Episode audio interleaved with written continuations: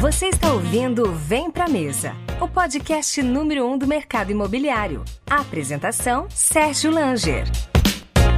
Salve, salve! Esse é o Vem Pra Mesa, o podcast número um do mercado imobiliário. Eu sou Sérgio Langer e hoje tenho o prazer em receber Rodrigo Werneck, CEO e estrategista-chefe da Cúpula. Você que é corretor de imóveis, venha trabalhar em uma das houses Plano e Plano. Temos profissionais experientes e reconhecidos no mercado para te orientar e ajudar a desenvolver a sua performance. Os melhores programas e campanhas de incentivo, o cashback e o faixa preta. Venha prosperar na Plano. Serão mais de 10 mil unidades lançadas em 2023. Faça parte da família Plano e Plano. Acesse www.vempramesapodcast.com.br barra plano. Rodrigão, seja muito bem-vindo ao Vem Pra Mesa. Grande Sérgio, obrigado pela oportunidade mais uma vez de estar aqui contigo. Novamente, mais uma vez. Terceira vez, né? Acho que já posso pedir música. Já pode pedir música no, no Fantástico. Muito bom, Rodrigão. Você que está no YouTube, é, siga o nosso canal, deixe seu, seu, seu comentário. Você que já foi em algum evento do Rodrigo, já participou com o Rodrigo em, em algum evento presencial ou online, deixe o seu comentário aqui para a gente. É super importante a gente passar para mais e mais pessoas a nossa mensagem. Você que está no Spotify também, toda semana um conteúdo novo. É, siga o nosso canal no Spotify. Toda semana você vai receber uma atualização. E deixar um abraço para o pessoal da Plano e Plano, lá para o Everton Costa, todo o pessoal da Plano. E você, corretor de imóveis, venha trabalhar em uma das houses Plano e Plano. São profissionais experientes e reconhecidos no mercado para te orientar e ajudar a desenvolver a sua performance. Os melhores programas e campanhas de incentivo, o cashback e o faixa preta. Venha prosperar na Plano. Serão mais de 10 mil unidades lançadas em 23. Faça parte da família Plano e Plano. Vou deixar o link no, nos comentários. E, com certeza, uma das houses da Plano e Plano é, vai te fazer um convite para você ganhar muito dinheiro ainda esse ano. Rodrigão, é, a gente já gravou. Quantas vezes? Falou duas? Essa duas. é a terceira? Essa é a terceira. Mas presencial? Presencial. A presencial é a segunda agora. A primeira você foi a Curitiba, ah, a primeira segunda foi a Curitiba. São Paulo. É verdade, a primeira foi a Curitiba. Presencial foi antes da pandemia. Exato. Ou foi na pandemia? Foi 19. Foi, antes, foi 19. Foi muito, muito legal. E agora, uh, 2023, a gente gravando aqui, mas assim, estar com o Rodrigo sempre é uma oportunidade de conversar sobre o mercado imobiliário. Como é que está o mercado imobiliário em 23, Rodrigo? Muita, muita mudança é, nesses dois, três últimos anos?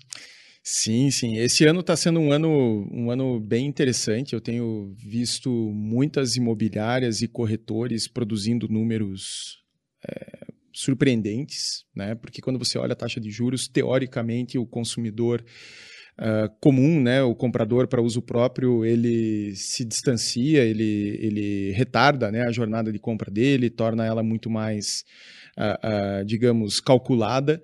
E, e, o que a gente tem observado na prática são empresas produzindo resultados muito interessantes. Naturalmente, a, as incorporadoras estão sofrendo um pouco mais.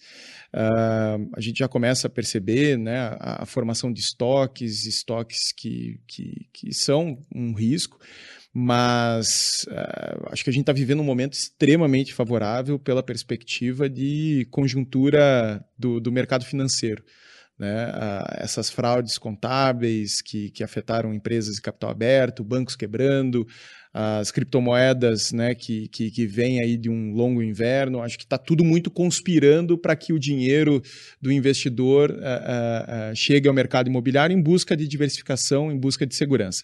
Então está sendo um momento estranhamente virtuoso em que, contra, contra tudo e contra todos, o mercado está produzindo resultados expressivos. Agora, você viaja muito o Brasil, assim como eu, roda bastante o Brasil, todas as regiões, e, e é muito diferente do que a gente vê em regiões aí. O que, que você está vendo Centro-Oeste, Nordeste? Qual que é a sua leitura aí do, de imobiliária, incorporadora, cliente final? O que você pode falar aí dessa, dessa caminhada aí?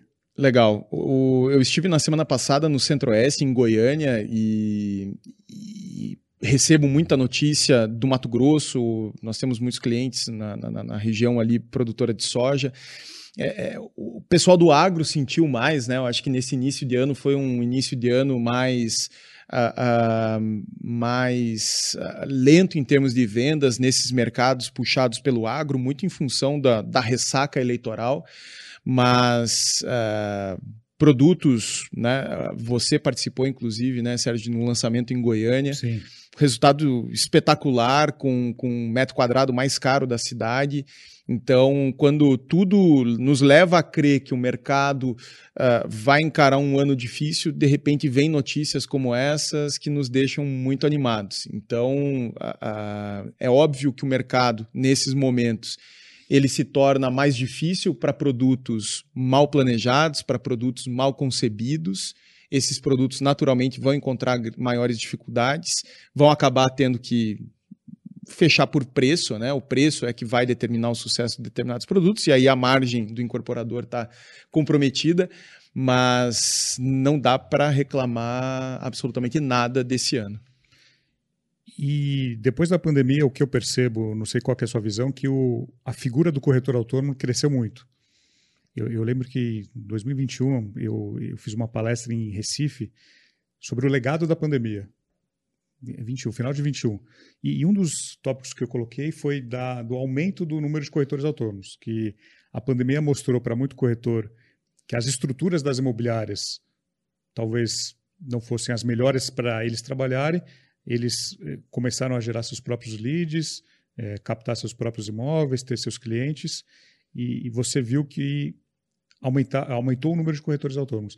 Tanto que eu viajo bastante, mu muitos dos campeões de venda são autônomos.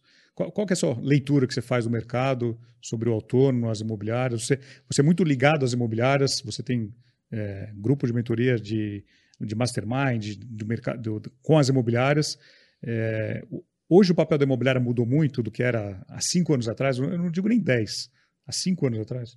Sim, com certeza. Acho que o grande dilema que as imobiliárias estão vivendo é a imobiliária historicamente ela foi a originadora de negócios para os seus corretores. Né? Ela tinha a, a página de jornal que ela comprava para expor o, os anúncios, os imóveis e aquilo gerava interessados e aquilo gerava a, a, negócios diretamente. Você olhava para a estrutura da imobiliária, aquilo gerava autoridade né, gerava segurança para o corretor de imóveis, para o cliente, comprador, vendedor.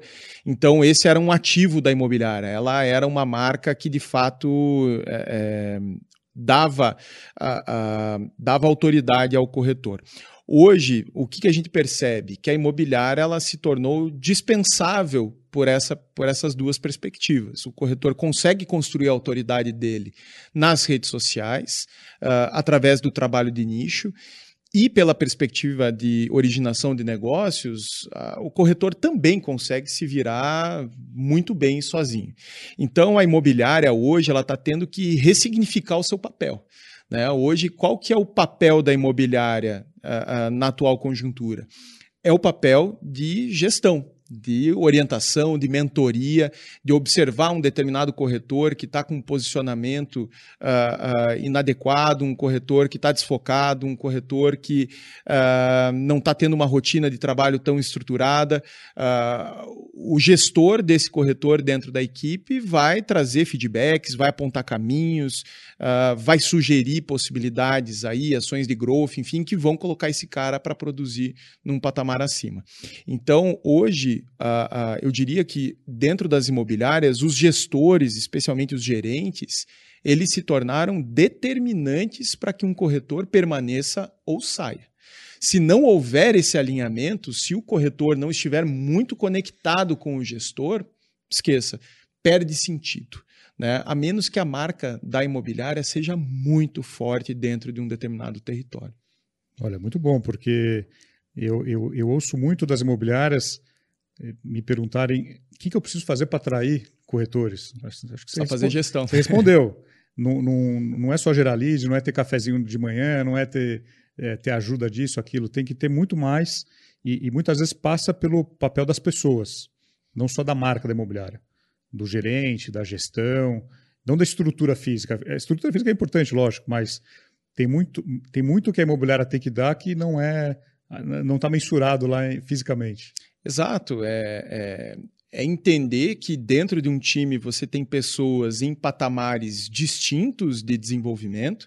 Se você vai fazer um curso, por exemplo, ah, vamos fazer aqui um treinamento de documentação.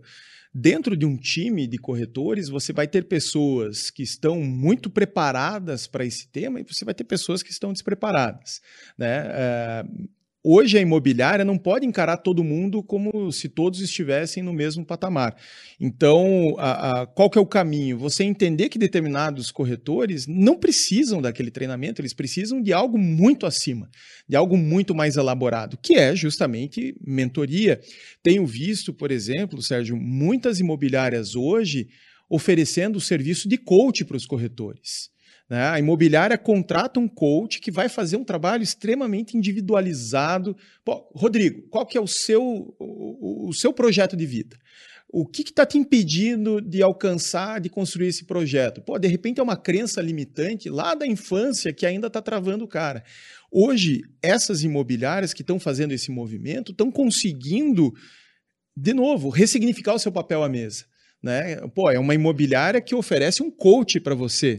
Convenhamos eu, que não é. Eu gravei com, com o Rafael Escodelário recentemente e ele tem alguns anos um, uma coach full time na imobiliária para fazer isso. Exato, é esse o caminho. Tenho, tenho observado, uh, uh, tem uma febre disso, tá? Várias imobiliárias fazendo isso e conseguindo justamente essa fidelização do corretor. Acho que essa é a palavra. A gente jamais pode perder de, de vista que o primeiro cliente da imobiliária é o corretor. Ou a imobiliária se vende, conquista de forma uh, uh, assertiva o corretor de imóveis, ou ela vai acabar perdendo aí uma peça essencial na montagem de negócios. Então, aquela dúvida, a imobiliária tem que ter antes imóveis ou pessoas, corretores, ela tem que ter primeiro corretores. Primeiro Antes de sair captando imóveis, ela tem que ter corretores, formar uma equipe. Agora, como você vai atrair uma equipe, corretores, se você não tem imóveis? Como, como dosar isso?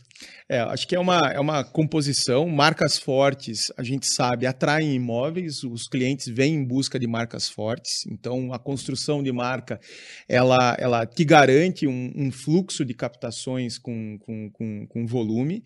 É, Para mim, esse é o primeiro ponto. E o segundo ponto, pessoas. É, a construção de um time de vendas hoje, eu diria, é o grande desafio de um, de um gestor, de um dono de imobiliária, porque essa construção ela não pode ser aleatória, ela precisa ter uma estratégia, você não pode mais simplesmente uh, abrir vagas e receber essas pessoas uh, no piloto automático, você precisa cada vez mais ter processos seletivos extremamente rigorosos, exigentes, que joguem luz sobre aspectos importantes do trabalho do corretor, por exemplo, qual é a rede de relacionamentos reais que esse corretor tem em torno de si. Né? Eu hoje, se eu fosse contratar um corretor para trabalhar num time meu, eu analisaria de forma muito detalhada quem são as pessoas que esse corretor conhece, a quem ele poderia estar ofertando imóveis, se essa rede de relacionamento deles é condizente com a pauta da imobiliária, com o perfil de imóveis que a imobiliária está vendendo. A gente sabe que é muito comum ter corretores que almejam operar no alto padrão, mas que não circulam em rodas de alto padrão, não sabem como se comportar em rodas de alto padrão. Então, os processos seletivos do mercado imobiliário, que historicamente foram, uh, eu diria, um grande faz de conta, eles vão ter que se tornar cada vez mais rigorosos e exigentes. E eu acredito que você, eh, nos grupos que você tenha, na, na, nos clientes, nas viagens, você você está vendo talvez uma mudança de, uma sucessão das imobiliárias, saindo talvez aquela primeira geração dos pais ou dos fundadores e entrando uma galera mais nova. É, qual, qual é o gás que essa galera mais nova, essa, esses filhos, essa segunda geração traz à frente dessas empresas? Eu percebo que essa nova geração ela vem com um apetite por dados, é, são pessoas mais analíticas, pessoas mais uh, uh, decididas a tomar decisões menos impulsivas. Eu acho que essa essa, essa velha guarda, né, essa geração que está passando o bastão, é uma geração que não tinha acesso a essas informações, por mais que quisesse, não havia dados organizados. Era muito feeling. Era feeling, era a única alternativa, o único caminho era o feeling, e ainda assim eles prosperaram e são dignos de, de, de, de mérito por isso. Mas hoje acho que é um privilégio da nossa geração, né? Tá podendo fazer negócios. Aqui antes do, do, do, do da gente começar a gravar, que você estava me contando, né? Poxa, do quanto é possível rastrear, né? Pô, quem são os leitores que mais abrem a minha newsletter, o meu e-mail? pô, essa rastreabilidade, cara, isso é né? Pense que um, um, um, um, comunicador de 20 anos atrás não tinha a menor ideia, né? Ele tinha, ele recebia estudos uh, com estimativas do, do Ibope, uh, de quantas pessoas estavam ouvindo, mas aquilo, hoje, o Spotify te entrega um número precisamente, né? Quantas reproduções cada episódio do Vem Pra Mesa teve. Então, isso é um privilégio. E, e, só que isso pede uma mudança de mentalidade dos gestores que precisam estar cada vez mais ávidos né, para consumir essa informação para tomar melhores decisões. E a pandemia mudou muito isso? Ela sentou é, em um grau muito alto? Ela trouxe mudanças é, nunca antes imaginadas aí? Eu acredito que o que houve com a pandemia foi uma necessidade urgente de mudanças no modelo de gestão. Né? De certo modo, o mercado foi empurrado para a beira do precipício e o mercado teve que reinventar o seu, o seu modelo de gestão. Uh, que num primeiro momento passou para o home office e de repente voltou para o presencial com dificuldades operacionais, enfim. Uh, mas pelo menos em praças como São Paulo, uh, ele permaneceu. Né? Muitas imobiliárias hoje trabalham com modelo remoto, em que o corretor não precisa mais estar ali, digamos, sofrendo a gestão visual. Uh, acho que essa é uma mudança muito legal que veio para ficar, em que as pessoas passam a, a se orientar por resultados. Né? O, que me, o que me diz respeito é o resultado do seu trabalho, não efetivamente quantas horas você passa dentro do escritório, quanto tempo você passa dentro do plantão de vendas. Uma vez eu vi, eu vi de um dono de imobiliária falando assim, é, apresentando a imobiliária, falando: se você está com muito corretor dentro da imobiliária, quer dizer que não tem muito negócio. Exato. O corretor tem que estar tá na rua. Isso é um conceito que vem lá de fora. É, lá, lá, fora você vai numa imobiliária, você não vê o corretor na imobiliária. Só se ele está recebendo um cliente ou, ou fazendo uma parte burocrática contratual. Mas ele está na rua. Ele está tomando café, ele está almoçando, ele está visitando, ele está abrindo porta, fechando porta. E, e, aqui no Brasil a gente vai é, tendo esse conceito um pouco mais claro também, de, de, de escritórios, é, muitas vezes em pontos estratégicos, saindo e indo para escritórios comerciais ou, ou algo mais remoto, na nuvem imobiliárias indo para coworkings, né, com estruturas muito, mega enxutas. Mais enxutas. É, para mim, isso faz todo sentido. A cúpula roda dessa forma, né? A cúpula tem 100 Hoje a cúpula roda 100% online. 100% online. Desde que, de tem... que ano? 2022. Desde 2020. 20? 20? Vamos caminhando para três anos agora, né? Com o início da pandemia. Nós nunca tínhamos tido um funcionário remoto até o início da pandemia estávamos contratando a primeira pessoa cheia de insegurança, cheia de medos, né? Poxa, mas como é que a gente vai saber o que ela está fazendo? Será que ela vai estar tá trabalhando? Não vai? Enfim. E aí, de repente, veio né, esse pé no peito. Uh, e nunca mais voltamos. Por quê? Porque... Entregou, entregou o escritório. Entregamos. o, o escritório onde nós gravamos lá. lá. em 2019 não existe mais. Não é mais uma agência. Existe, mas é outra. Roda na nuvem. Hoje nós temos uma sala para cinco pessoas trabalharem em Curitiba para o caso do, do, do, do, do marido que não aguenta mais trabalhar com os, com os filhos por perto, a mãe que. Não que, respira que lá. Vai respirar, tem essa estrutura que está disponível e que é pouquíssimo usada. Né? É, a gente, óbvio, não pode negligenciar o contato humano e, e, e, o nosso esforço hoje de gestão de pessoas é criar pontos, né, momentos, ocasiões de contato para que a gente construa a cultura da empresa. É, mas está fato, está tá claro para nós que em termos de produtividade a gente ganhou muito. Uh, e a gente conseguiu preservar a cultura da empresa. Hoje, mesmo rodando na nuvem, quando entra um colaborador que não se encaixa, é impressionante o quanto a cultura repele ele. Agora, muito baseado em processo. Processo, é, é, acredito que alguns aplicativos, alguns softwares que, que, que têm que ser usados, a tecnologia está por trás disso. Exato, processo processo é determinante, assim, eu acho que é até mais importante que, do que tecnologia.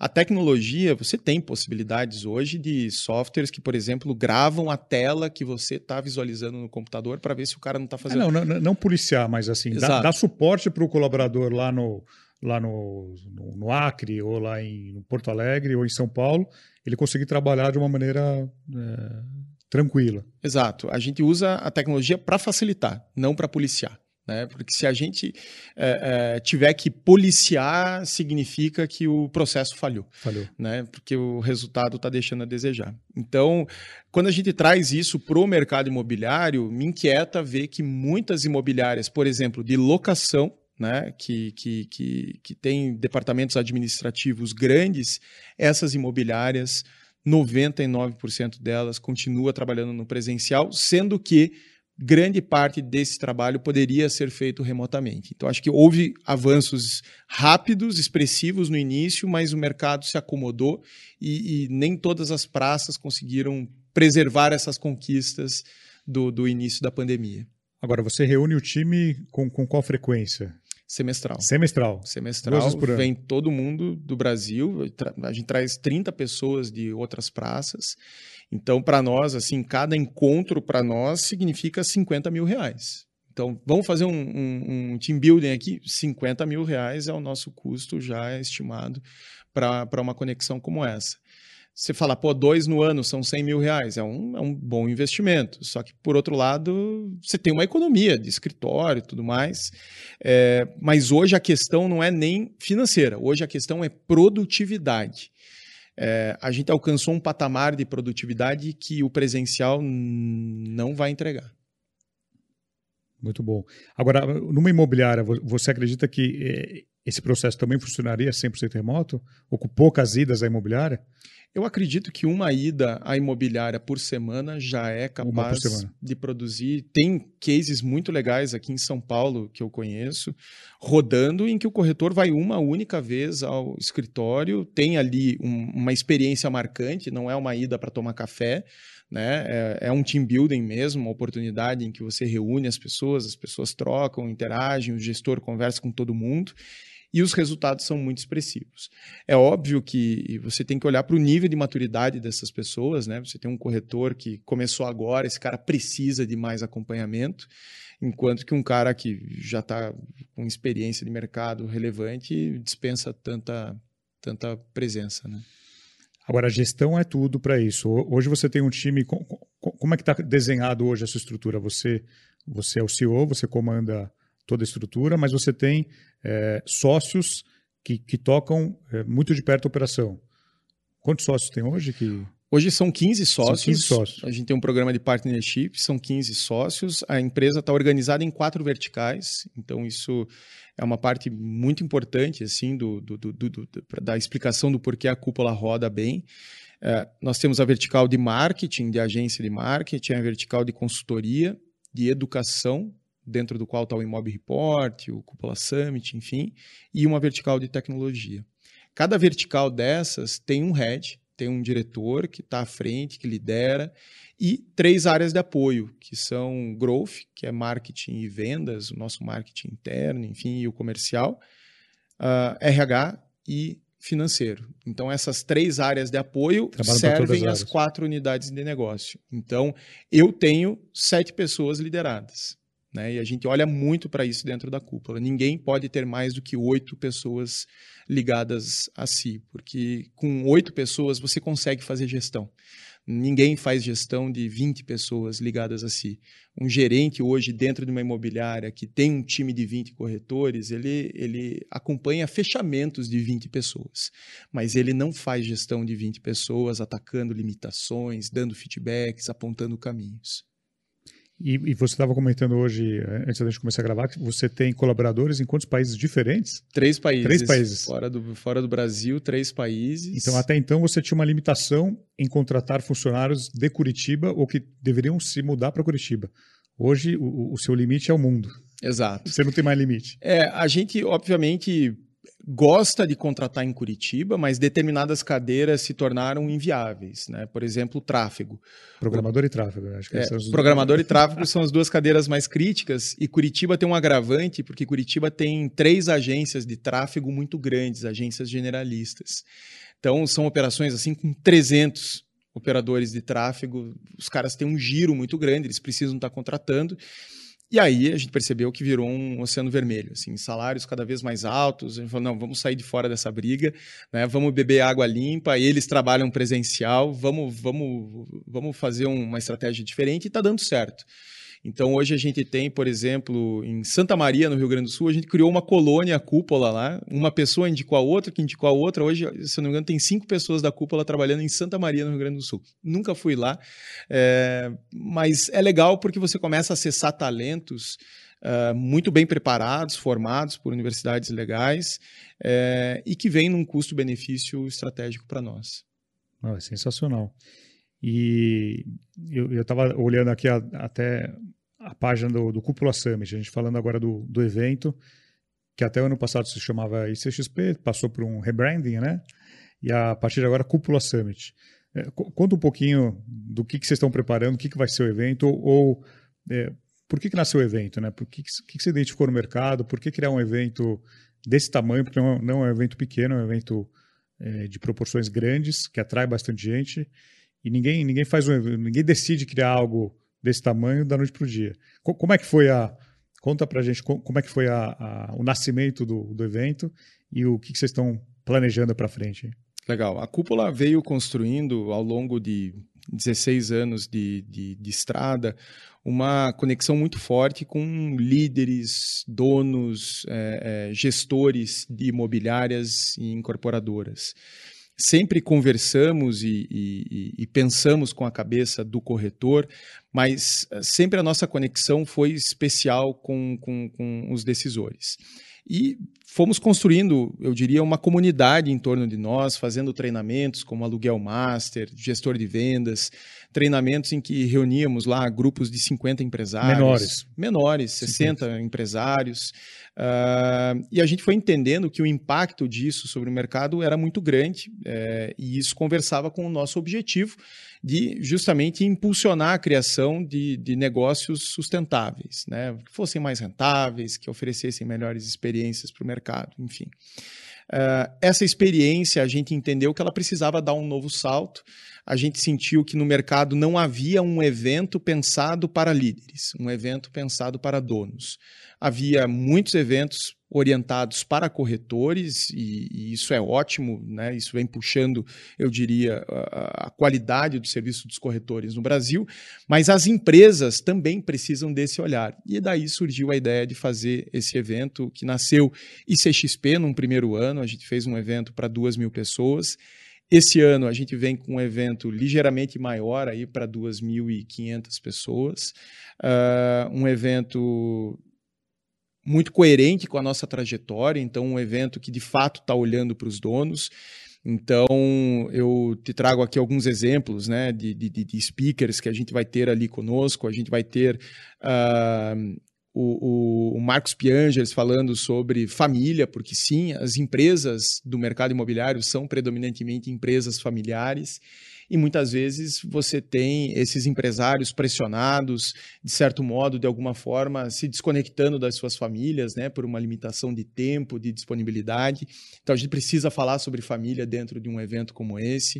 Uh, vamos ter muitos cases de imobiliárias que vêm alcançando resultados exponenciais. Então, poxa, vamos trazer o caso da Nogueira, lá de Recife, Nogueira Corretores de Recife, uma imobiliária aí com menos de 10 anos que está caminhando para fazer um BI em vendas.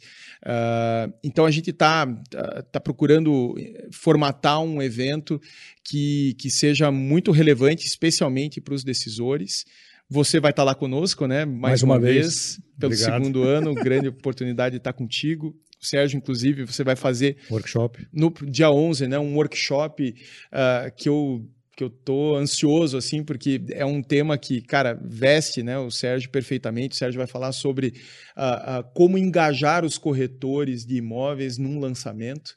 A gente sabe o quanto a disputa pela atenção do corretor está cada vez maior e, e nessa hora de engajar os corretores precisa ter exatamente uma estratégia diferente para que você possa se sobressair. Então, o evento vem com essa pegada de, de fazer algo menor, né? A gente não almeja fazer um evento para 5, 6, 7 mil pessoas, não. Até porque a experiência acaba comprometida, né? Você quer almoçar, é um perrengue, você quer uh, uh, sentar onde não tem onde sentar, o banheiro tem fila. Não, a gente quer fazer um evento muito mais intimista para decisores. E, e, com essa pegada de ter um dia de workshop e dois dias de evento. Exato. A gente está trazendo um conceito que lá nos Estados Unidos é bem comum, assim, dos eventos que tem um pré-evento, né, um, um, dia antes de, abrir, de abrir para o público inteiro, você tem um primeiro dia com uma experiência mais, eu diria, intimista, mais imersiva, em que você faz um workshop mão na massa, né, em que você de fato senta na mesa, uh, um grupo limitado de no máximo 30 pessoas discutindo aquele tema durante quatro horas de, de entrega de conteúdo e uh, uh, buscando justamente uh, um aspecto prático, né, como eu levo isso para minha realidade no primeiro dia depois do evento. Então, serão oito workshops e, e, um deles justamente esse workshop com o Sérgio aí sobre como uh, uh, engajar os corretores em lançamentos. E falando sobre o, sobre o evento, o que, que vocês aprenderam do ano passado para esse ano que vocês vão, vão impulsionar ou vão tirar o pé? Que, que, qual que foi os aprendizados de um grande evento? Porque até então uh, se fazer eventos menores para grupos menores. Quando você vai para duas mil pessoas, é outro, é outro universo. O que, que vocês aprenderam no ano passado? Que não, isso aqui não deu certo, isso aqui vou fazer, isso aqui. Legal, boa, boa pergunta. Teve, a gente fez o evento desse ano, a gente está fazendo em cima do NPS do ano passado. Então, a gente está fazendo um trabalho muito disciplinado de realmente ir atacando todas as dificuldades que, que rolaram no ano passado. Mas alguns aprendizados, assim, eu diria, são, são, são mais especiais. Primeiro, o evento, por maior que ele seja, ele não pode perder a alma a, a, essência daquilo que o move. Então, no ano passado, a gente teve um time cúpula, né, praticamente todo ele engajado na operação, e isso faz uma diferença. Eu lembro do briefing, né, eu fiz o briefing pessoalmente com o time na véspera. Eu falei, gente, vocês são a cúpula e ainda todo mundo usando máscara, né? Eu falei, gente, é brilho nos olhos. Os olhos de vocês precisam transmitir uh, uh, empatia, precisam transmitir vibração para o nosso público. Então, sejam muito expressivos com o olhar. Segundo, resolvam os problemas das pessoas. Né? A gente teve situações e o evento tem muito de imponderável, que por mais planejamento. Não são previstos, haja, né? Muitos problemas não são tem, previstos. Teve, a gente por fez, exemplo, fala um probleminha que teve. A gente fez uma imersão na véspera, né? no, dia, no dia anterior ao evento, a gente fez uma imersão em imobiliárias e teve um participante que esqueceu o computador dentro do ônibus da imersão. E aí, no, no dia seguinte, o, o, o, esse cliente chegou lá e falou: Gente, eu esqueci o computador no ônibus. Como é que eu faço para recuperar? Isso não estava no nosso planejamento. E aí, uma colaboradora nossa falou: Esse é um problema nosso. Nós vamos resolver isso. Você vai aproveitar o conteúdo como se nada estivesse acontecendo, e ao longo do dia eu só vou te mandar uma mensagem te avisando que o teu computador está aqui. E assim o time fez. Então, no final do evento, também teve um exemplo muito legal, assim, não havia sido combinado, e o nosso time fez um corredor de isso. palmas para parabenizar as pessoas que, mesmo ali no finalzinho da pandemia, tiveram coragem de sair de casa e encarar né, uma aglomeração. Uh, e aquilo foi muito emocionante. E não foi planejado. Então, quando eu digo que o evento precisa ter alma, ele precisa, de fato, uh, uh, ser entendido pelos colaboradores, porque são eles, na prática, que vão ganhar o jogo. Né? Se você tem um time que não está contigo, esqueça o evento, vai ser uma experiência muito ruim. Então, acho que essa foi, eh, esse foi o primeiro grande aprendizado. E o segundo grande aprendizado é que as pessoas querem ter voz. Né? Assim como nas redes sociais hoje as pessoas querem uh, dar a sua opinião, expor a sua imagem, uh, uh, se expor, num evento hoje as pessoas também querem ter voz, as pessoas querem interagir com os palestrantes. Então a gente vai ter uma novidade aqui abrindo em primeira mão esse Opa. ano. sempre que terminar uma palestra, o palestrante vai para uma sala à parte, uma sala de, de uma dimensão grande, assim, para que ele possa interagir com o público. Então, estou assistindo a palestra do Sérgio, gostei muito, quero ir lá conversar com o Sérgio. Você vai ter uma sala em que você vai poder chegar e interagir com o Sérgio. E a gente sabe o quanto alguns palestrantes uh, uh, não ficam no evento, eles terminam a palestra e vão embora, então você não teria essa oportunidade, e ali dentro do evento a gente vai ter. Por quê? Porque a gente entendeu que as pessoas querem conversar. querem interagir. Então a gente vai ter rodada de negócios, uh, que também possibilita que o público tenha voz dentro do, do conteúdo. Uh, então acho que esse é um, um, segundo aprendizado. Assim, hoje você fazer um evento e achar que o teu público vai ficar sentadinho na cadeira, só ouvindo, sem, uh, sem querer interagir, esqueça, hoje as pessoas estão sedentas por participação. Muito bom. E, e Curitiba como você estava falando antes aqui da, da gente começar a gravar, por ser a, a, base da cúpula, por ser uma cidade que não tem tantos eventos no mercado imobiliário, vocês chegaram a pensar não, eh, esse segundo evento não fazer em Curitiba, vir para São Paulo? Não, vamos manter Curitiba. Chegou até essa Vamos ou não vamos para. Ah, São Paulo tem espaços maiores, mas não, vamos querer fazer, manter Curitiba, aumentar só um pouquinho. É, aí entrou um, um, um, teste, a gente fez um teste no ano passado, nós fizemos um evento de aluguel uh, no interior de São Paulo, em Dayatuba, é, que foi justamente um exercício para entender como seria fazer um evento longe do nosso olhar. E não rolou assim, o evento aconteceu, enfim, mas tivemos Aconteceu, foi um laboratório. Foi, um, foi laboratório. um laboratório. e o teste não, não ficou muito não passou, contento, não passou. assim. É, porque aí você acaba acessando fornecedores com quem você não tem um histórico de relacionamento, enfim, a gente achou melhor voltar para Curitiba, onde a gente tem um, um hall de fornecedores de altíssima confiança. Vamos no garantido. Né? E além disso, a gente acaba, de certo modo, é, é, recompensando a cidade que sempre nos ofereceu muitas oportunidades. A gente nasceu lá, cresceu lá. É, então é muito legal poder trazer duas mil pessoas né, de outros lugares do Brasil para que eles conheçam Curitiba. É uma cidade muito legal, né, que vale a pena ser visitada, tem uma gastronomia incrível, parques fantásticos, vale o passeio, né, colocar Curitiba aí no destino de, de turismo de lazer. O evento que transformou o mercado imobiliário está de volta. Cúpula Summit, dias 12 e 13 de maio, em Curitiba. Traga sua equipe para viver uma experiência única e imersiva com estrutura completa. Serão cerca de 50 palestrantes em 30 horas de conteúdo inédito, focado em profissionais de alta performance do imobiliário. Acesse cupolasummit.com.br e garanta o seu ingresso para o crescimento. E você falou, comentou de testar, né, de fazer um laboratório. O, o, muitas marcas, quando vão testar produto, testam em algumas cidades e Campinas, essa região é, é muito utilizada, não sei se você sabe, mas para testar produto, antes de lançar para o Brasil inteiro, é, é, é uma região que muitas marcas é, fazem, fazem testes.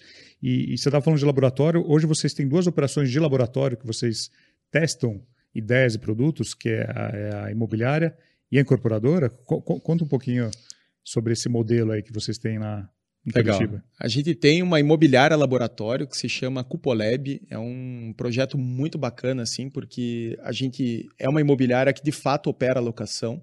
É um pequeno número de imóveis, são cerca de 40 imóveis administrados, mas que nos dão uma condição única de olhar para as tecnologias, para os processos e mesmo para os clientes, sentindo na pele aquilo que os nossos clientes sentem.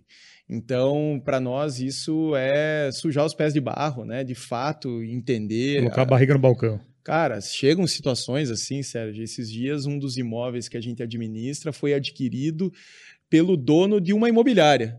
E aí o cara queria tirar o imóvel a todo custo de dentro da, da Cupolab.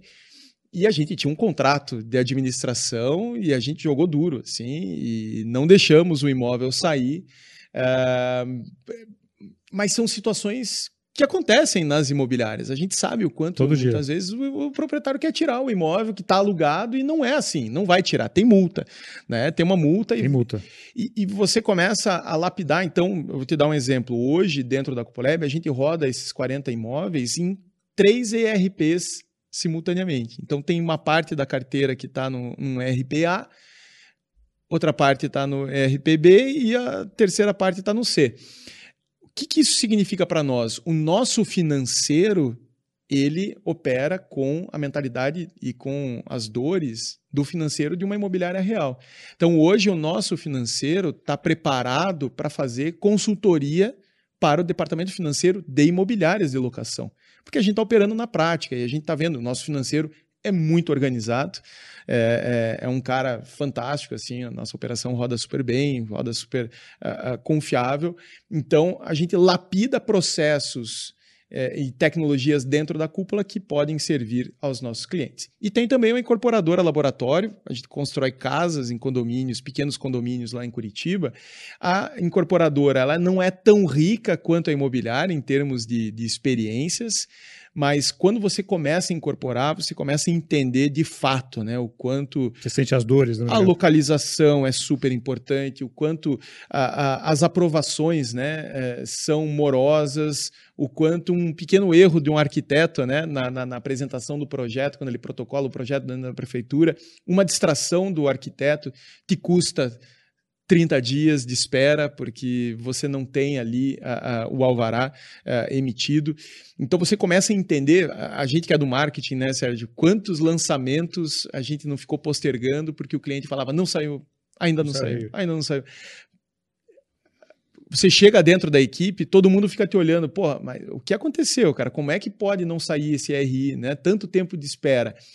E quando você vai para dentro desse processo, você começa a ver que, de fato, as prefeituras estão despreparadas muitas vezes para essa conversa. Os cartórios, prefeituras. Os cartórios. Cara, são, são é, minúcias que, se negligenciadas, travam a vida do incorporador e significam um lançamento atrasado em 90 dias. Então, é, para nós, óbvio, é uma estratégia de investimento. Nosso capital está ali, está crescendo, tal. Temos sócios operadores que cuidam dessa frente, mas também é, nos ajuda a ter ter mais empatia com o cliente incorporador. E, e isso te dá uma, uma, uma bagagem que você não teria é, de outra maneira, né? vivenciando na prática, é, colocando a pele em risco, como a gente fala. Exato, é muito mais rico, muito mais. Na hora que você vai conversar com o incorporador e com o dono de imobiliário, ele sabe o que você está passando, porque você tem uma operação de menor porte, mas você está você tá sofrendo é, ou vendo aqueles casos na frente igual ele, né? Exato. O dinheiro está parado, né? Muitas vezes você está lá com o dinheiro do terreno que você comprou, está parado. É, você vai, você começa a ver o impacto daquilo na TIR, né, do, do, do, do, do projeto. Uh, você de fato começa a entender o quanto a velocidade de vendas é determinante para você dizer que um determinado empreendimento foi um sucesso ou não. Né? É, é, muito legal, assim, nos coloca num patamar diferente. E a gente estava falando antes de começar a gravar sobre a importância dos dados. Você também é um cara muito analítico, você olha, estuda números e você comentou que vocês estão lançando uma solução para o mercado imobiliário, para incorporadoras, para imobiliárias, é, para ajudar a, a, mensurar a lei e, e, unificar os dados. Fala um pouco sobre, primeiro, sobre a importância dos dados, é, sobre a interpretação de dados e o que, que é essa, essa solução que, que hoje vocês colocam à disposição do mercado. Legal. Acho que tem, um, tem um, um, uma tendência aí, né? Todo mundo, de certo modo, está olhando, está começando a olhar, entender a importância dos dados, as pessoas estão começando a se questionar, né? Poxa, uh, de fato, será que a minha operação é eficiente ou não é? Uh, tem um, uma preocupação aí muito saudável rolando, uh, mas, de fato, ainda pouca gente conseguindo transformar os dados em decisões efetivamente uh, uh, virtuosas que mudam o jogo, que puxam o resultado de uma, de uma operação. O primeiro passo é medir. Exato. O segundo passo é tomar as decisões. É, hoje as pessoas estão começando a medir. Né? Já, já, é um bom caminho. Começando a juntar dados, muita descrença, né? Muitas vezes o início do trabalho com dados ele é frustrante porque você começa a reunir algumas informações e você percebe naturalmente que há algumas inconsistências, né, alguns dados que não são exatamente confiáveis, e aquilo gera um sentimento de fracasso. Né? Poxa, não, se eu estou trabalhando com esses dados errados aqui, putz, esse trabalho, o resultado não vai ter confiabilidade. E uh, uh, olhando para isso, uh, e, e, olhando especificamente para a situação pro, das imobiliárias, é, fica mais evidente essa fragilidade. Né? As imobiliárias muito preocupadas com a última linha, poxa, qual que é o VGV, o ranking dos corretores, né? tantos corretores, uh, uh, quem está vendendo mais está bem, quem está vendendo mal, poxa, vamos, vamos dispensar. E a grande verdade é que existe... É, é, todo um trabalho né, antes da venda que precisa ser observado. Então, a cúpula entendeu essa oportunidade. Hoje não existe, digamos, um alinhamento em torno de quais são os indicadores críticos de serem uh, monitorados dentro de uma imobiliária. Eh, cada um faz do seu jeito, cada um olha para uma determinada né, eh, face da sua operação. Não existe algo de mercado consolidado e a gente decidiu organizar esse caos. Né? Nós fizemos um trabalho muito rico de olhar dashboards efetivamente que estavam rodando dentro de imobiliárias. Acredite, Sérgio, nós encontramos de tudo. Né? A gente encontrou caso de dashboard que a imobiliária pagava 20 mil reais por mês. 20 mil reais por 20 mês? Reais, 20, 20 mil reais, reais por, por mês. mês. O dashboard era de uma riqueza impressionante, assim. Havia... Bonito, bonito. Lindo, lindo, lindo, lindo, lindo. Daí eu chamei o gerente e falei, tá, mas agora tangibiliza para mim o que mudou aqui a partir desses dados. O que, que você faz com isso? Silêncio. o gerente não conseguia explicar nada. Por quê? Ele não estava treinado, ele não estava preparado para ler um dashboard daquela complexidade. Então, aquilo acendeu uma luz para nós. Em primeiro lugar, precisamos simplificar esse processo. A gente precisa simplificar essa entrega. Ou ele, ele recebe algo que seja nítida a, a, a fragilidade ou a fortaleza dele, ou nós não vamos conseguir educar esse cara. Esse cara o, não... o simples funciona nesse caso. Exato. Para você conseguir mais, nós vamos ter que entregar menos. Então, qual que foi o nosso exercício? A gente entendeu o que o mercado estava fazendo, nada estava nem perto assim do que a gente entende que seja o caminho.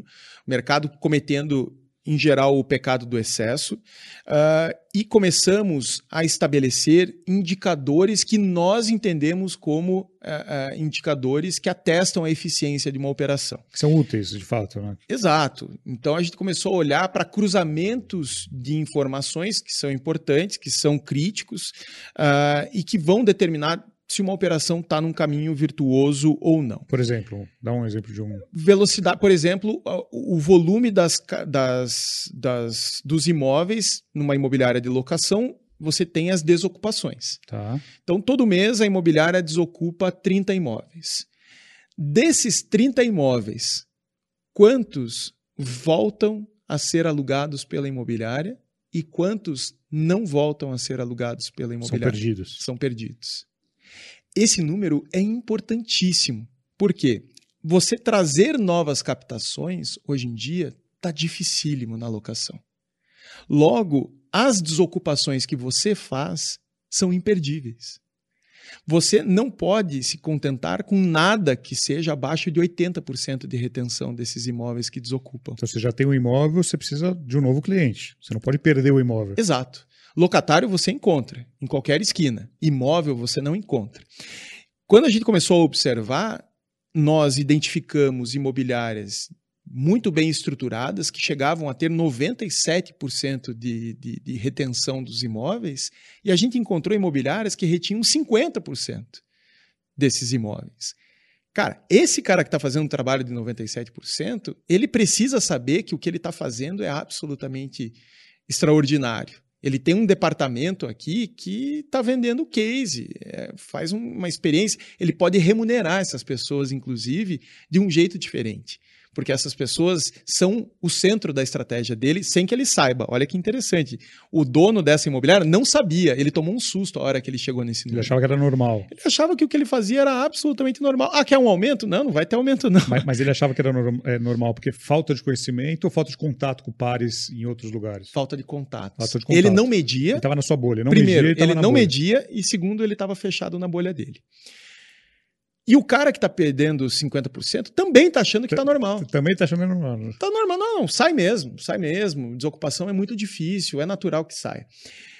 O que, que a gente entende desse, desse, desses dois exemplos? Ambos precisam acompanhar esse indicador. Eles não sabiam da existência desse indicador, que é importantíssimo. Então, a nossa tecnologia leva para ele, primeiro, comece a observar isso. Segundo, a gente começa a comparar o resultado dele com a média do mercado. Com a média do mercado. Isso é valioso. Hoje a gente tem uma comunidade já de 50 imobiliárias de, de pequeno, médio e grande porte fazendo uso, imobiliárias que, que, que, fazem parte de uma grande associação do mercado, com quem a gente tem uma parceria, que serviu como a, a, a base de lançamento desse projeto. Uh, e hoje a gente consegue dizer quando olhamos os números de uma imobiliária, se ela está indo bem ou mal. Você não abre o número de uma para outra, mas, mas, você compara ela com a média do mercado. Exato. Para saber se ela está ruim ou está positivo ou negativo. Exato. A gente não individualiza os números, eu não tenho acesso, sim, sim. ninguém dentro da cúpula tem acesso a essas informações, mas isso, na mão do gestor, serve para quê? Para que o gestor estabeleça metas. Gente, olha, esse indicador aqui de, de renovações, de retenção na desocupação, o nosso está em 50%. A mediana é 80%. A gente tem que subir esse número. Poxa, você estabelece uma meta, você consegue estabelecer um bônus para essas pessoas, um programa de incentivo você coloca luz sobre o problema da imobiliária, que muitas vezes é desconhecido. Então, esse projeto, esse produto se chama Dashmob. Hoje ele já está rodando em locação e agora, até o fim do primeiro, do primeiro semestre, até junho, a gente lança o Dashmob Vendas, que aí cerca né, a operação toda imobiliária com essa cultura de dados. Então, são duas análises diferentes, uma para vendas, outra para locação. Porque são dois business são dois diferentes. Business diferentes. Né? Então, a gente vai olhar para, por exemplo, a correlação do, do, do custo de aquisição do cliente, margens da empresa, a gente vai, inclusive, para aspectos financeiros da empresa, porque esse também é um ponto negligenciado. Cada imobiliária faz a sua DRE de um jeito, cada imobiliária lê a sua lucratividade de um jeito. Então, a gente entendeu que precisamos padronizar, precisamos educar o mercado. Então, quando você contrata o Dashmob, inclusive tem direito a um conselheiro, você contrata um conselheiro um que vai um conselheiro. que é um consultor que vai te apoiar, que vai te educar. Hoje os gestores precisam comprar uma lente que os permita ler dados. E a gente quer educar o mercado nessa linha. E falando sobre, sobre imobiliárias, você está muito ligado às imobiliárias, tanto de locação quanto, quanto de venda. É, o que, você entende de uma imobiliária é, falando de equipes de locação e de venda? É, uma mesma equipe pode trabalhar locação e venda ou tem que ser obrigatoriamente equipes separadas? O que você vê pelo Brasil aí? É, pelo Brasil afora, são equipes separadas, separadas, em geral. São Paulo é um caso atípico. São Paulo, essas equipes se misturam. Uh, e a gente acredita que isso é contraproducente. A, a, a, mistura das operações ela, ela gera falta de, de foco ela compromete o foco do time, as pessoas uh, precisam ser cobradas, elas precisam ter resultados a serem perseguidos, e quando você começa a colocar muitas exigências, você gera gera confusão. E equipe de lançamento e, e usado terceiros, pode ser a mesma ou são equipes diferentes? Quando você tem um time pequeno, é, você pode misturar, mas quando você tem aí um time com mais de 20 corretores, a separação é super necessária. Especializar cada time. Sim, porque o corretor de, de lançamentos ele tem muita energia, né? É o cara que vai de fato uh, uh, originar negócios não óbvios, né? Que não vai simplesmente ficar esperando o lead chegar, uh, enquanto que o corretor de prontos já é um cara um pouco mais estratégico, ele, ele, ele, ele, ele, ele espera né, com que os clientes venham, ele faz a captação muito boa e aí ele sabe que tendo a captação muito boa, os compradores vêm. Então, é um cara que joga mais parado. Né? E isso não é demérito, acho que são, são racionais diferentes de trabalho.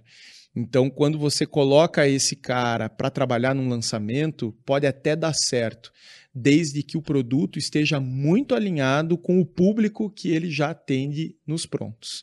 Né? O produto tem sinergia, uh, o cliente é o mesmo, uh, você depende muito do, do, da individualidade do corretor. Tem corretores que conseguem, mas quando você olha para grandes equipes, a tendência é que você tenha poucas pessoas dentro do time que consigam é, ser versáteis a ponto de trabalhar os dois. Eu lembro que eu vi uma, uma palestra sua, não lembro que ano que foi, que você mostrava é, outras fontes de, de receita de uma imobiliária, a, a não, fora aquelas receitas padrões que toda imobiliária está acostumada. Você mostrava, sei lá, mais 10, 15, era um número bem alto.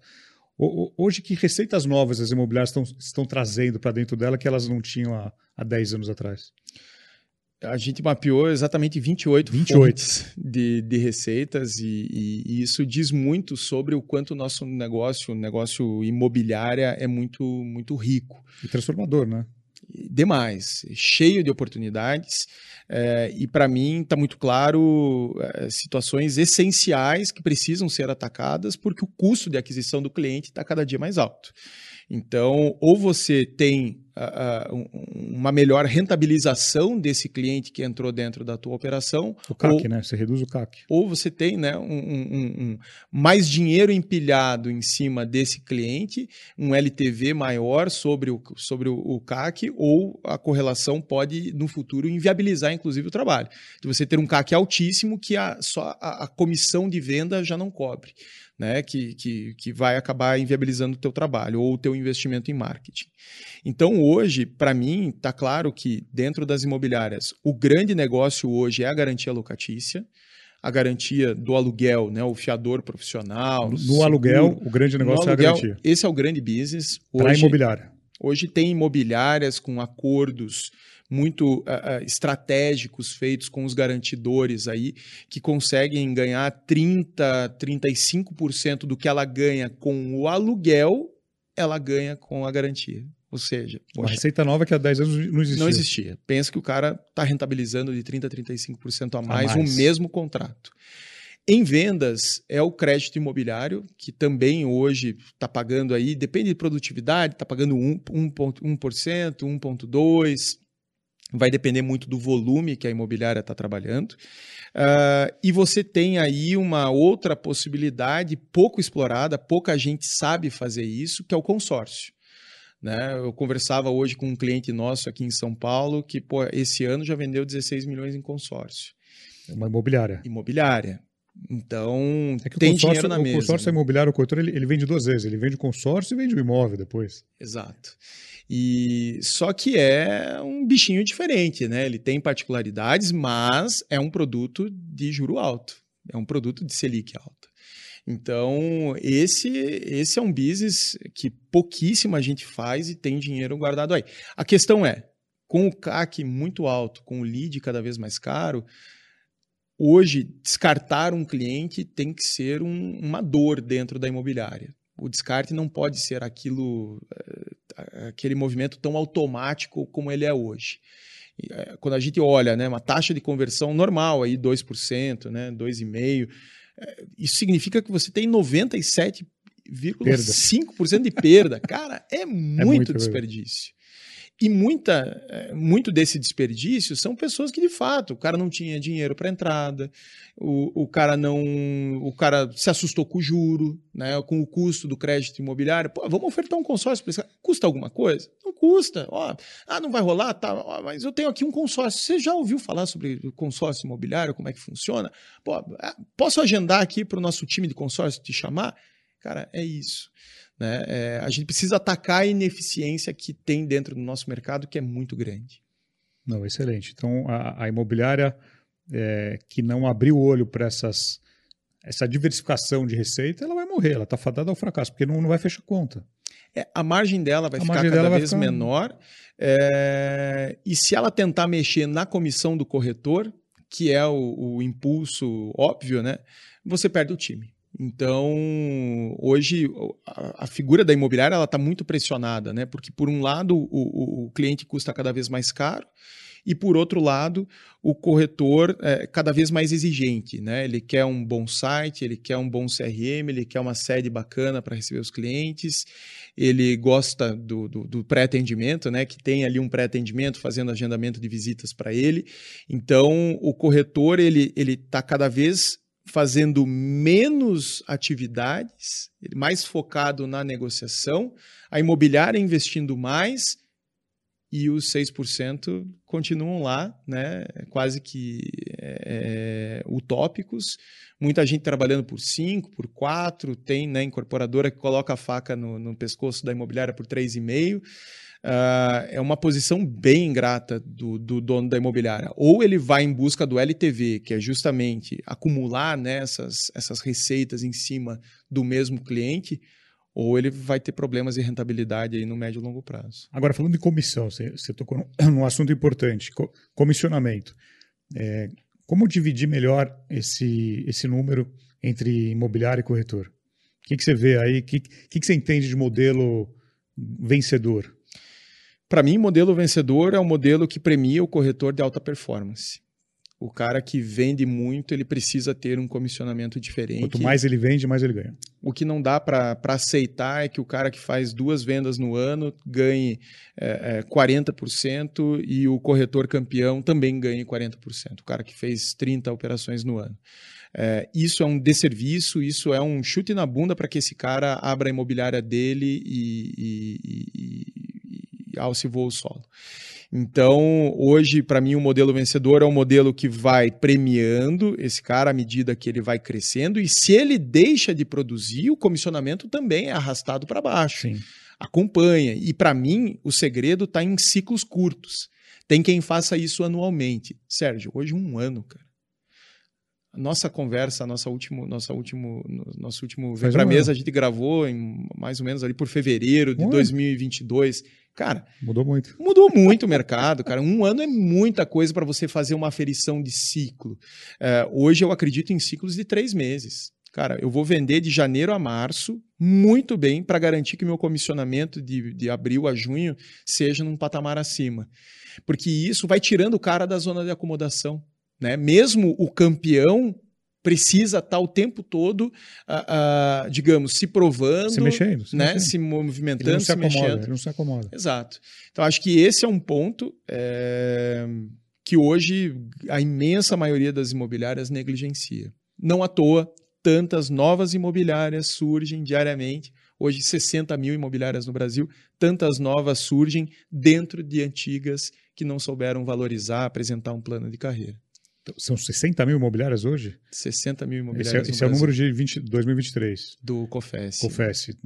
se, se, você fosse abrir uma imobiliária hoje, 2023, ou se você fosse dar a dica para alguém que vai abrir uma imobiliária, é, quais três dicas que você daria aí para alguém? Uma imobiliária é, tanto de locação quanto de, de venda. Bom, primeiro nicho, né? Teria, Nichar. teria um, um, um, recorte mercadológico muito específico. Trabalharia provavelmente numa região muito bem recortada. Uh, segundo lugar, eu teria um trabalho de consultoria financeira para entender a, a, a, rentabilidade do meu negócio, tendo muita atenção às comissões que estão sendo praticadas, para que não haja loucuras do tipo, ah, para você eu trabalho por 4%, ali eu cobro, eu tento cobrar 5 e ali a gente dá um desconto e faz por 3,5. Eu teria uma política muito rigorosa para não permitir essa, essa, essa flexibilidade em termos de comissões, porque aqui, Sérgio, para nós, ah, 0,5 para mais, 0,5 para menos, você começa a vulgarizar. Mas quando você olha que essa é a receita principal da imobiliária, daqui a pouco você está dando um desconto de 20%. Né? É, é 0,5 ponto percentual, mas efetivamente você está dando um desconto muito expressivo para o cliente. Então não dá para. É, é, essa flexibilidade tem que ser muito, muito é, é monitorada. É, terceiro ponto eu uh, uh, teria um programa de captação, de atração de corretores muito bem feito. Assim. Eu, eu, montaria um pitch, eu venderia imobiliária para corretores.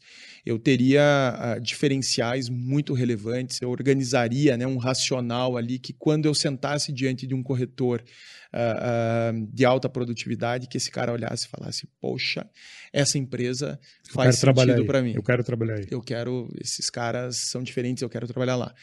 Esses seriam os três pontos de atenção. Muito bom, Rodrigo. Então, é, você que está pensando, inclusive eu, eu, conversei recentemente com, com, uma pessoa que saiu de uma operação e queria montar, quer montar uma imobiliária, é, mas já veio com esse pensamento de comissão, de é, quanto pagar, quero pagar X. Então, é, assim, o Rodrigo deu muitas dicas valiosas do que fazer e não fazer, é, principalmente para você atrair bons talentos, porque hoje, o, o, na minha opinião, o melhor corretor é o autônomo, ele está autônomo, ele não está vinculado a uma imobiliária. Ele, ou ele está autônomo ou estará autônomo em breve. Porque se ele não se sentir confortável numa estrutura, não só a questão de taxa, comissionamento, ele não vai ficar. não é só o cafezinho, não é só o lead, não é só a gestão que você falou.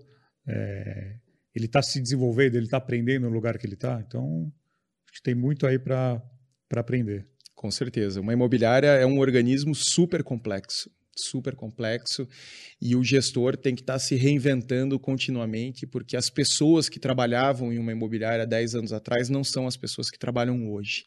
E as pessoas que vão trabalhar daqui a 10 anos serão completamente diferentes. O gestor hoje tem que estar tá muito atento a essa movimentação. Não é só o cliente que está mudando. E como formar um bom gestor? Muitas vezes você tem, um, você tem uma equipe de corretores, você tem um gerente, mas você tem que, eh, você tem que formar bons gestores para é, pensar no médio e longo prazo. Como, como formar bons gestores aí? Boa. É, Para mim, hoje está claro que o, o, gestor no mercado imobiliário ele ainda é o fechador de negócios e porque ele é um bom negociador, enfim. Uh, eu entendo a preocupação né, do dono que quer garantir a, a maior taxa de conversão ali na, na última etapa do funil, mas é, me desculpe, essa é uma competência que pode ser facilmente treinada e desenvolvida com seus corretores. Para mim, hoje, um bom gestor tem que ser um exímio leitor de pessoas né? Um, um, cara que identifica as limitações, um cara que consegue engajar pessoas, um cara que consegue mobilizar pessoas em torno de um objetivo, um cara que consegue se comunicar de uma forma muito uh, assertiva, né? um cara que é, tem que ser capaz de dar notícias ruins, feedbacks negativos, construtivos, de uma forma leve, uh, um cara que sabe fazer cobranças no momento adequado, mas tem que ser um especialista em pessoas. Né? Não, não basta ser um profundo conhecedor de imóveis. Hoje, quando eu olho né, para a massa de gestores, especialmente os gerentes de vendas, ainda são caras que entendem muito de imóveis e de, é, é, e de, de negociação um sentimento de que o jogo está virando e, e, esses caras precisam se atualizar. Muito bom. Uma aula aqui com o Rodrigo novamente. É, é o terceiro episódio, mas cada episódio diferente. É muito bom. É, quero agradecer novamente o, o Rodrigo. Você que está nos assistindo no, no, YouTube, deixe seu comentário aqui se você gostou do, do episódio. Se você já foi no evento da, da cúpula, se já participou de algum evento online. Na pandemia teve, tiveram muitos eventos é, gratuitos online. Então, se você é leitor do Imob Report também, nosso parceiro aqui, é, deixa o comentário. Se você não é, assine gratuitamente, porque para mim é, é, a principal fonte de informação do mercado. Toda terça-feira, é, logo cedo, já tem todo o resumo aí do que acontece no, no ecossistema. E, deixar o convite para todo mundo nos prestigiar em, em maio de 23, quem está ouvindo agora é, o, o podcast estaremos lá novamente no, no Cúpula Summit com uma galera muito boa, né, Rodrigo? Com certeza, Sérgio. Inclusive tem cupom aqui para os teus ouvintes, Tem cupom, né? tem cupom, vamos, vamos cupom lembrar. Vem para a mesa. Vem para a mesa, tanto para o VIP quanto para o normal. Isso, Vou retrocede deixar... vários lotes aí na comercialização. Vou deixar na descrição, chega... bem lembrado, tem, tem cupom para o Vem para a mesa. É, já está na minha bio do, do, do Instagram, mas eu vou colocar também nesse episódio. Você que ainda não comprou o seu o seu ingresso, compre porque vai, vai terminar. No passado terminou. Terminou. E aí o pessoal ficava pedindo para mim, ah, eu não vou ter ingresso, assim, eu não, eu não, eu não comprei, eu não fiz um estoque de ingresso. É, o Rodrigo tem uma limitação de número, então assim, depois que terminar, terminou. Então o, fica a dica aí para você que quer estar em Curitiba, é, garanta logo antes que vire o lote, né? O lote é, agora já já vai viradas virar lote. de lote, uma virada por mês. A gente já está indo agora para o penúltimo lote. E, e de fato a nossa estrutura é limitada lá, não cabe, não, não adianta. Cabe, acabou, acabou. E, e, a gente faz um evento pequeno justamente para que ele menor, eu diria, para que ele seja concorrido, para que ele seja disputado. Então, você quer ir, use o cupom Vem para a Mesa. É, vou deixar o link no, nos comentários, tem um link na minha bio também.